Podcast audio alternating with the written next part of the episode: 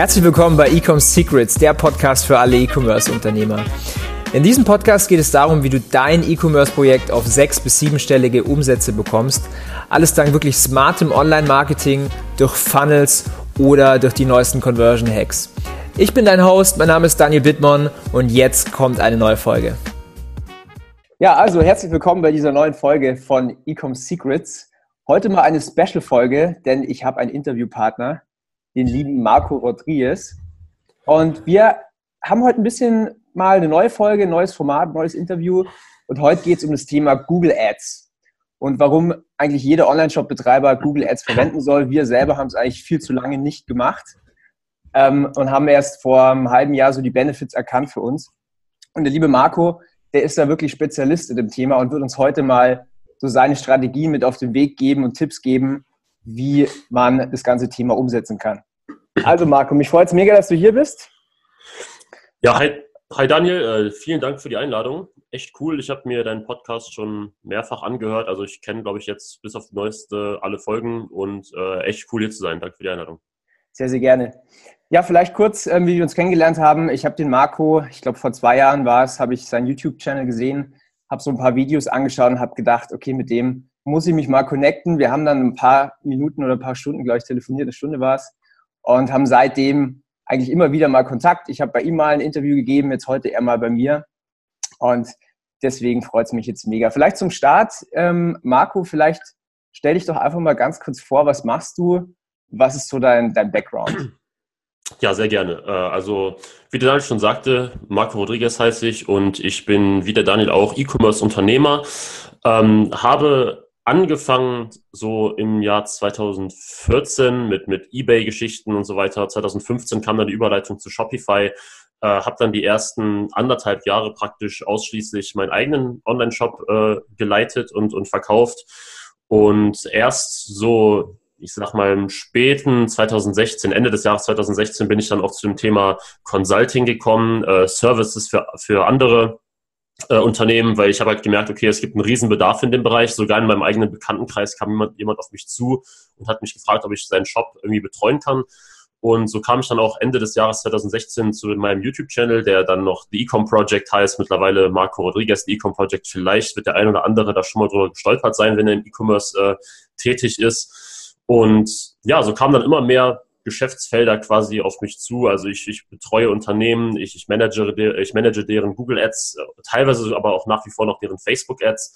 Ähm, und ja, ich, ich, ich habe ein eigenes Training, also einen Kurs für, zum Thema Google Ads, gebe regelmäßig Workshops und ähm, bin jetzt eben auch sehr stark in diesem, in diesem Consulting, in diesem Service-Bereich, weil ich eben gemerkt habe, mir macht dieser Marketing-Aspekt einfach mega viel Spaß. Und auch wenn ich äh, nach wie vor E-Commerce selbst noch äh, total cool finde und jetzt gerade so mit einem Partner seit einem Monat quasi unseren nächsten großen Shop plane, äh, muss ich doch sagen, wenn ich für andere das Marketing machen darf, dann kann ich mich eben voll darauf fokussieren, bin voll in meinem Element und bei seinem eigenen Online-Shop habe hab ich immer noch so ein paar Sachen, äh, die natürlich jetzt nicht so mein Steckenpferd sind. Was aber nicht heißt, dass ich E-Commerce an sich und einen eigenen Shop zu haben nicht nach wie vor ähm, mega cool finde.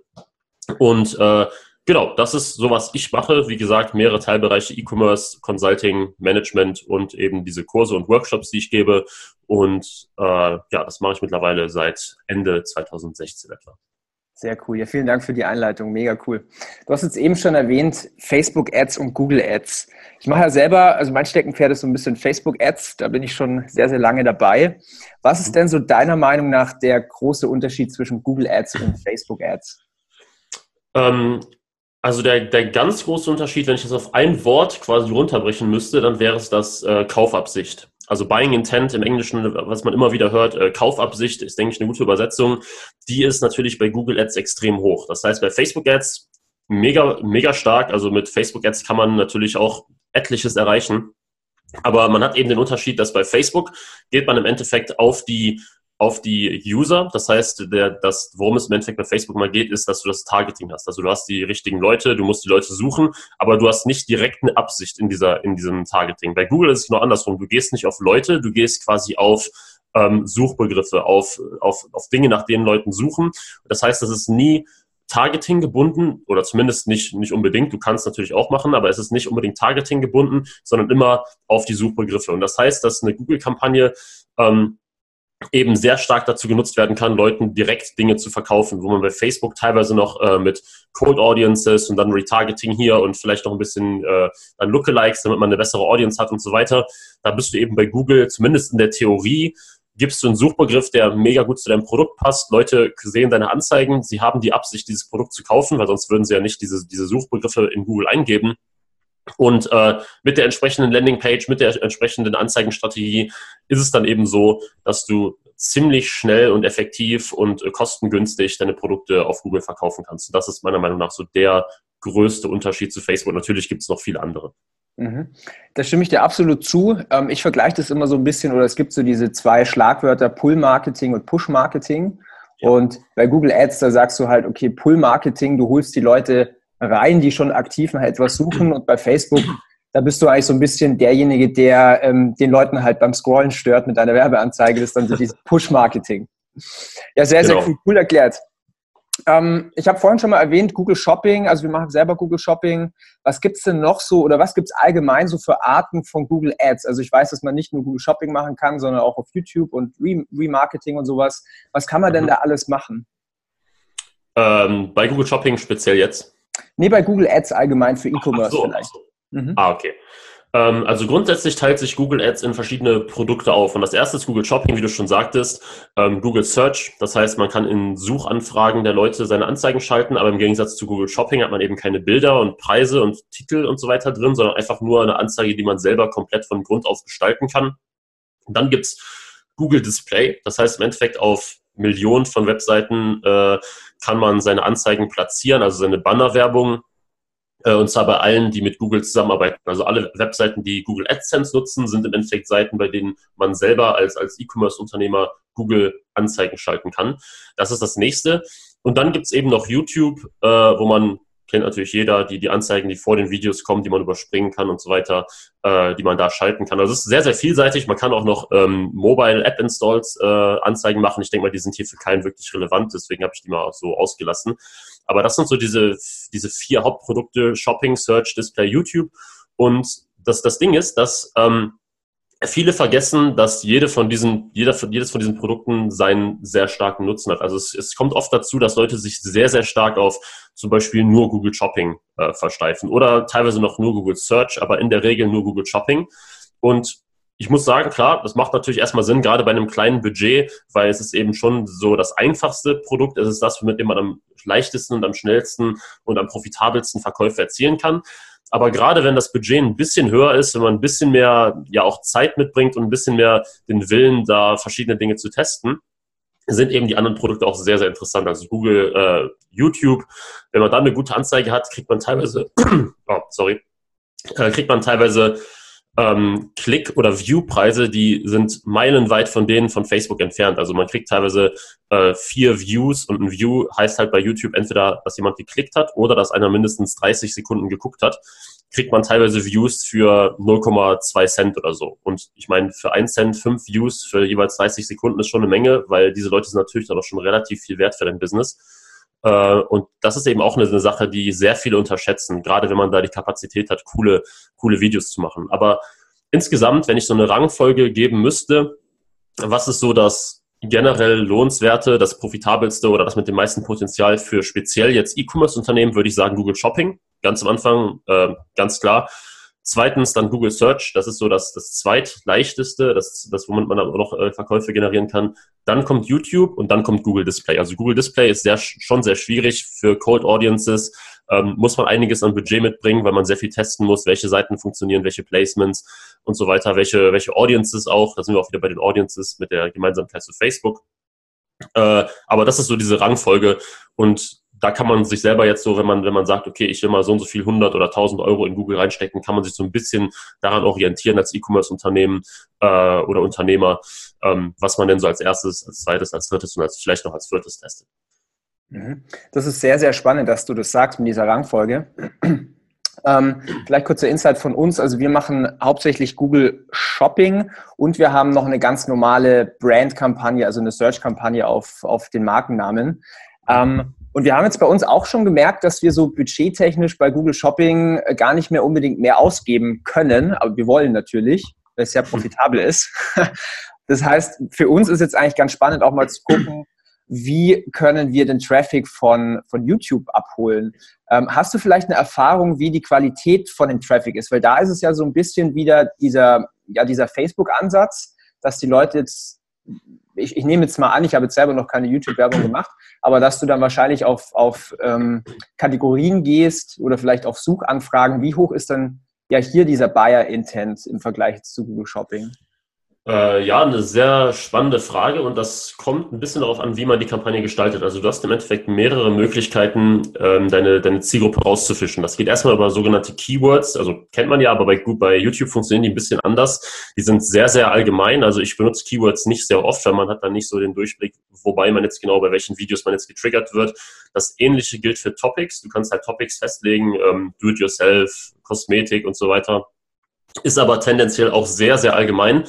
Das heißt, worüber ich so gut wie immer meine, meine Audiences generiere, ist mit Kanälen. Das heißt, ich sage, okay, der und der Kanal, der passt sehr gut zu mir äh, oder, oder zu meinem Business. Ähm, ist jetzt vielleicht ein Kosmetikkanal, aber einer, der jetzt vielleicht über einen ganz speziellen Teilbereich in der Kosmetik redet. Und das, wenn, wenn ich dann in diesem Teilbereich vertreten bin, ähm, dann kann ich eben sagen, okay, der Kanal hat 300.000 Abonnenten. Das heißt, im Endeffekt kann es sogar sein, dass wenn du nur diesen einen Kanal targetierst, dass du schon genug Traffic bekommst oder genug ähm, äh, genug äh, Zuschauer, um dein Video tausendfach oder zehntausendfach oder hunderttausendfach am Tag äh, zeigen, zu zeigen. Natürlich ist es nicht ratsam, dass man jetzt einfach einen Channel nimmt und da Videos drauf klatscht, weil man braucht ja trotzdem noch den Test. Das heißt, ich empfehle ähm, je nach Größe des Kanals sogar eine, ein Kanal pro Anzeigengruppe zu erstellen und dann zum Beispiel fünf verschiedene Kanäle oder zehn verschiedene Kanäle oder noch mehr äh, gegeneinander zu testen.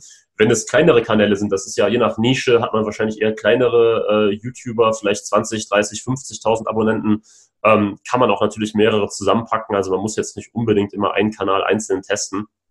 Aber das ist so eine, das ist eine gute Strategie, um da die Kanäle, die im Endeffekt zu deiner Nische passen, rauszufischen. Es gibt ja meistens zu jeder Nische, wenn sie noch so klein ist, etliche Kanäle. Und da hat man eben dieses ganze, dieses ganze ähm, zufällige, diese zufällige Variable von wegen, okay, ich gebe jetzt hier mein, mein Keyword ein, aber ich werde von allen möglichen Dingen dann getriggert.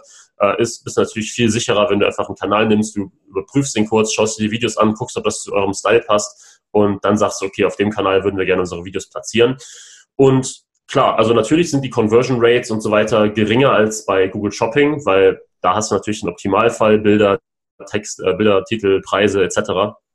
Ähm, aber wenn man eine gute YouTube-Anzeige hat, kann man eben ein sehr hohes Volumen erreichen. Und das ist einer der riesen Vorteile. Weil bei Shopping, wie du schon selber sagtest, ihr seid jetzt so langsam ans Limit gestoßen. Wahrscheinlich seid ihr nach wie vor ziemlich profitabel, aber, äh, aber diese, dieses, dieses Next Level, irgendwann geht es halt nicht mehr weiter, weil du eben nicht eigene Keywords definieren kannst, sondern alles über dein eigenes Feed kommt. Jetzt kann man natürlich sagen, okay, ich packe noch mehr Keywords ins Feed und ich mache mein Gebot noch ein bisschen höher. Da kann man noch ein bisschen was ausreizen, aber irgendwo ist halt Schluss. Und bei YouTube, wie, wie man jetzt schon äh, merkt, wenn ich so darüber rede, du, du definierst jetzt Kanäle und gerade wenn es dann in die Hunderttausende oder Millionen Abermillionen von Abonnenten geht, gehen dir natürlich so schnell äh, die Leute nicht aus. Und wenn du eine, eine gute Anzeige machst, und hier ist auch der Knackpunkt, weil bei YouTube ist auf jeden Fall Qualität vor äh, Quantität. Das heißt, einfach nur mit dem Handy schnell ein Video filmen und, äh, und da irgendwas hochladen, ist relativ schwierig gerade so als E-Commerce-Unternehmen, also das sieht man ja immer häufiger im Servicebereich, dass Leute das so machen, aber wenn man jetzt wirklich ein Produkt hat, ähm, kann man es mal testen, aber an sich sollte man sich ja schon Mühe geben mit dem Video, also diese typischen Videos, die man so bei Facebook-Ads sieht, wo man einfach nur das Produkt nimmt und dann irgendwie so eine, so eine, so eine ähm, Überlagerung mit Text von wegen hier 30% off und so weiter. Das funktioniert auf YouTube nicht. Ähm, was ich empfehlen kann, ist eine Strategie, äh, die sich daran anpasst, wie Leute im Endeffekt das Video überspringen können. Man weiß ja, nach fünf Sekunden kann man die meisten Videos überspringen. Und wir wissen, dass nach 30 Sekunden wir erst zahlen müssen. Das heißt, jetzt kann man sich aufgrund dieser beiden Werte natürlich das Video entsprechend zu, äh, zurechtschneiden, indem man die ersten fünf Sekunden sehr äh, auf, auf ähm, Attention geht, also dass man wirklich so ein Pattern Interrupt hat, dass man sagt, okay, in den ersten fünf Sekunden passiert irgendwas Außergewöhnliches, sodass die Leute nicht sofort wegklicken, weil die klicken halt weg, wenn da nichts einigermaßen Spannendes passiert. Danach aber ist es wichtig, dass man möglichst schnell aufs Produkt eingeht und zum Punkt kommt. Weil wenn man jetzt ein sehr, man kennt das vielleicht, man sieht ein sehr cooles, interessantes, lustiges Werbevideo, guckt deswegen immer weiter und erst irgendwie nach einer Minute merkt man, worum es eigentlich geht und denkt sich, ach nee, das brauche ich überhaupt nicht. Also hier geht es irgendwie um Tierfutter, ich habe gar kein Tier oder irgendwie sowas. Ähm, das ist natürlich dann Unsinn. Dann hat man zwar äh, eine schöne Werbeanzeige, die auch häufig gesehen wird, aber es bringt einem natürlich nichts. Also was ich was ich empfehle, erste fünf Sekunden Pattern Interrupt, den Leuten sagen, hey, hier geht was ab, hier ist was interessant dann aber in den nächsten 25 Sekunden natürlich schon interessant, aber dann direkt aufs Produkt eingehen, sodass alle, die sich für das Produkt nicht interessieren, weiter, äh, weiterklicken, du für die also nicht zahlst und dementsprechend nur für diejenigen zahlst, die wirklich sich für dein Produkt interessieren und nicht für dein Werbevideo als solches. Sehr cool. Das Spannende ist, ähm, wenn du so ein Video baust, du kannst es nämlich genauso gut auch für Facebook verwenden. Also ich habe mich da jetzt sehr stark wiedererkannt mit dem Video, wie du dieses, diese Best Practice erklärt hast. Wir testen momentan Videos, wo wir ganz am Anfang quasi diesen Awareness-Effekt haben, wo wir was ganz, ganz ähm, Aufmerksamkeitserregendes machen. Ähm, mhm. Dann haben wir so eine ganz kurze Story mit dem Produkt, dass man so eine, in so eine Welt eintaucht und dann kommt ein Unboxing-Part und dann kommt nochmal so ein Testimonial-Part. So, das ist so eine ganze Sequenz von verschiedenen Arten von Videos. Und das funktioniert bei Facebook ziemlich gut und ich schätze mal, dass sowas dann auch super nochmal bei YouTube funktioniert. Also allein jetzt hier mit diesem Podcast, äh, wir werden definitiv das Video dann auch mal auf, auf YouTube testen, ob wir da ein paar Conversions erzielen können. Sehr cool. Und ich glaube auch, dass das so funktioniert. Vor allem bei YouTube gibt es jetzt ein neues Feature. Äh, das ist noch in der Beta-Phase, kann man aber schon nutzen. Das heißt Video Sequences. Und äh, was das im Endeffekt ist, du stellst eine Sequenz aus mehreren Videoanzeigen zusammen und Leute können erst, wenn sie ein Video gesehen haben, kriegen sie die nächste gezeigt. Weil das ist bei, bei YouTube nicht ganz so leicht wie bei Facebook. Da kannst du ja immer Audiences erstellen, so die, die das Video gesehen haben und so weiter. Ähm, bei YouTube geht das so ähnlich zwar auch, aber es ist eben nicht so, ja, nicht so intuitiv und nicht so gut gemacht. Äh, jetzt gibt's halt diese Sequences, das heißt, du kannst zum Beispiel eine Anzeige denen zeigen, wo du einfach nur kurz über das Produkt redest. So, und dann sagst du, alle, die diese Anzeige gesehen haben, kommen jetzt in diese Sequence rein und sehen jetzt als nächstes diese Anzeige. Und so kannst du halt wirklich so eine richtige Geschichte erzählen, kannst du natürlich am Ende Testimonials mit einbringen, kannst natürlich alles in ein Video packen, aber kannst auch mit diesem neuen Feature wirklich so eine ganze Geschichte über mehrere Videos hin verteilen. Und das machen natürlich noch sehr, sehr wenige Brands. Das heißt, Leute kennen das so noch kaum, dass die jetzt wirklich da durch so eine Sequence geleitet werden, die aufeinander aufbaut. Und äh, das habe ich selber auch noch so gut wie gar nicht getestet. Klingt aber mega interessant und werde ich auf jeden Fall mal machen. Und äh, ja, ich finde das ein Feature, was man mal ausprobieren kann. Super. Ähm, jetzt vielleicht nochmal, um kurz den Bogen zu spannen, ähm, allgemein zum, zum E-Commerce, Google, Google Ads und so weiter. Ähm, was ist denn deine Meinung zu, also viele verlassen sich ja immer nur auf Facebook Ads oder fokussieren sich nur auf Facebook Ads. Was ist so deine Meinung dazu, warum man jetzt nicht nur alle Eier in einen ja, äh, Korb legen sollte. Warum sollte man jetzt auch auf Google, auf YouTube und überall Werbung machen? Warum sollte das so ein, so ein Omni-Channel sein? Äh, ja, sehr gute Frage und das hat eigentlich sogar ziemlich viele Gründe. Also ein Grund, den hat man jetzt gerade dieses Jahr oder letztes Jahr im Endeffekt äh, gesehen und das war, dass Facebook ja einige Probleme hatte, beziehungsweise dass Facebook Hunderttausende von Advertisern sperrt und dass die, dass die Klickpreise teilweise über Nacht extrem hochgehen und dass die, ähm, dass dass gerade die Konkurrenz in bestimmten Nischen, Beispiel äh, Tiere, so, so Pet-Produkte und so weiter, die ist eben sehr, sehr stark. Und das kommt halt alles zusammen, das, jetzt, das ist jetzt speziell für Facebook, äh, dass eben diese Plattform an sich immer schwieriger für Leute wurde zu, zu verstehen oder zu wissen, warum wurde ich jetzt gebannt, warum wurde der jetzt gebannt. Und das kann natürlich, man kann natürlich sehr schwer damit planen, wenn die Chance besteht, dass jetzt irgendwelche Ad-Accounts ge, ge, gesperrt werden oder dass jetzt über Nacht der, der CPA sich verdreifacht oder so. Ist natürlich, wenn man Facebook-Experte ist, wenn man weiß, was man da tut, ist diese Chance relativ gering. Dann, dann gilt dieser Grund äh, nicht ganz so stark. Also zum Beispiel der Daniel, äh, der, der weiß sicher, was er da macht und der wird wohl nicht das, das Risiko jeden, jeden Tag haben, dass da irgendwas Schlimmes passiert. Aber an sich ist das eben immer eine Sache, mit der man irgendwo rechnen muss. Und wenn man sich nur auf Facebook verlässt, ist gerne mal das Business entweder kaputt oder ist zumindest ein paar Wochen lang quasi nicht funktionstüchtig in dem Sinne.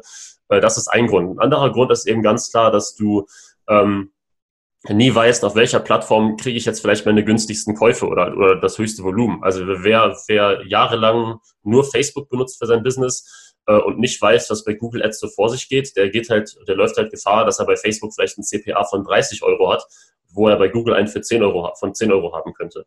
Ähm, das heißt, du hast diese, indirekt diese Opportunity Cost, dass du irgendwas nicht machst, was vielleicht günstiger und besser ist. Und das ist vielleicht sogar noch die größere Gefahr Ähm, das das habe ich halt bei sehr, sehr vielen von meinen Klienten gesehen, weil sehr viele kommen zu mir, haben noch nie Google Ads benutzt oder haben gerade angefangen und wollen aber, dass ich die ver verbessere und so weiter. Und die sagen halt, hey, ich habe jetzt äh, in den letzten Monaten 150.000 Euro auf Facebook ausgegeben, würde jetzt gerne mit Google anfangen. Hier sind meine Zahlen, äh, 25 Euro CPA und wir kriegen dann unsere ersten Sales vielleicht für 18 oder für 15 Euro rein. Und dann merken sie halt, okay, das war ein Riesenfehler von mir, mich so lange nur auf Facebook zu verlassen. Ganz klar, Facebook ist eine mega geile Plattform und äh, gerade wenn es läuft, ist es natürlich immer so ein bisschen so, äh, ja, der, der Reiz ist einfach da zu bleiben und sich nichts anderes anzuschauen. Aber gerade dann, wenn es läuft, sollte man eben trotzdem auch was anderes sich anschauen, weil dann hat man in der Regel das Budget, andere Dinge zu testen. Und ähm, ich meine, wenn man zwei Plattformen hat, die beide sehr gut laufen, ist es natürlich deutlich besser, als wenn man eine hat. Weil wenn eins wegfällt, hat man immer noch das andere und kann sein Business so weiterführen. Mhm. Und was ich auch noch, also ich bin ein starker Verfechter von, ähm, von Funnels und vor allen Dingen von Retargeting oder Retargeting-Funnels auf Facebook. Und das Tolle ist, wenn du halt verschiedene Kanäle benutzt, um deinen Traffic zu bekommen, dann ergeben sich Synergien und du kannst eigentlich so die, die, die Hebel, die, die Wirksamkeit, sagen wir mal, von, von YouTube oder von Google Ads nutzen, wo du wirklich den top qualitativen Traffic bekommst.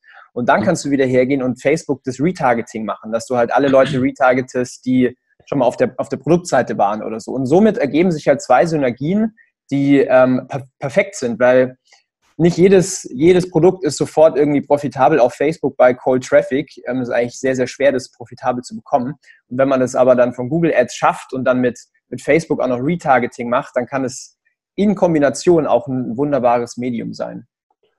Absolut. Und äh, gerade was das Retargeting äh, anbelangt, natürlich kann man das bei Google auch machen, aber ähm, es tendiert dazu, auf Facebook etwas besser zu funktionieren. Bei Google kennt man das vielleicht, diese, diese Banner-Blindness ist ja so eine Sache, dass Leute gar nicht mehr richtig auf so Banner-Werbung reagieren und die schon automatisch als Werbung ausblenden. Natürlich wird die nach wie vor geklickt, aber die Click-Rates sind eben sehr, sehr niedrig. Also trotzdem schalte ich immer noch eine Retargeting-Kampagne, weil es kostet halt auch relativ wenig.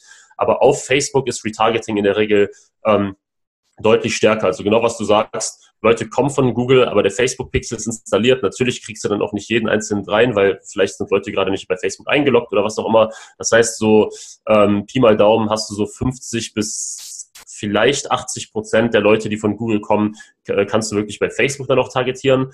Ähm, aber ist ja auch schon mal eine ziemlich gute Zahl. Und was noch sehr stark ist, dass du von Google zum Beispiel die Käufe nehmen kannst und daraus Lookalike Audiences auf Facebook bauen kannst. Und das ist natürlich sehr, sehr cool, weil äh, ich kenne das immer so, der Weg zur guten Lookalike Audience ist schon mal ziemlich schwierig. Du brauchst, wenn du bis du diese Anzahl von Verkäufen hast, mit denen du eine gute Lookalike Audience bauen kannst, ähm, das ist immer so eine Sache, wenn man gerade anfängt. Und so kann man natürlich den Vorteil von Google nehmen, dass man schnell Verkäufe erzielt und dann darauf aufbauend die Lookalike Audience, mit denen dann in der Regel natürlich auch die Facebook-Anzeigen wieder deutlich profitabler werden, wenn man dann eine gute Audience gebaut hat. Genau, super. Ähm, wenn wir jetzt hier ein paar Zuhörer haben im Publikum und ich schätze mal, da sind schon einige dabei, die jetzt noch gar keine Google-Werbung machen, vielleicht kein Google Shopping, kein YouTube, gar nichts. Ähm, kannst du vielleicht an die Leute so ein paar Quick Wins geben, ähm, wie sie total, also ohne jetzt viel Vorkenntnisse, einfach mit Google starten können und schon so die ersten Results bekommen würden? Gibt es da so Quick Wins? Ja, und zwar definitiv der, der erste Quick Win, äh, Quick Win wäre Google Shopping.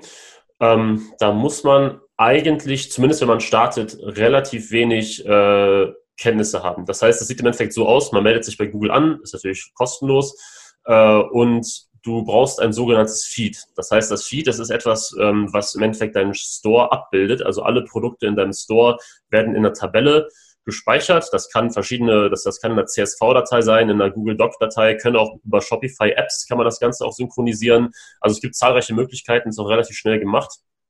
Und dann gehst du hin und holst dir einen Merchant Center Account, der gehört dann quasi bei Google Ads dazu.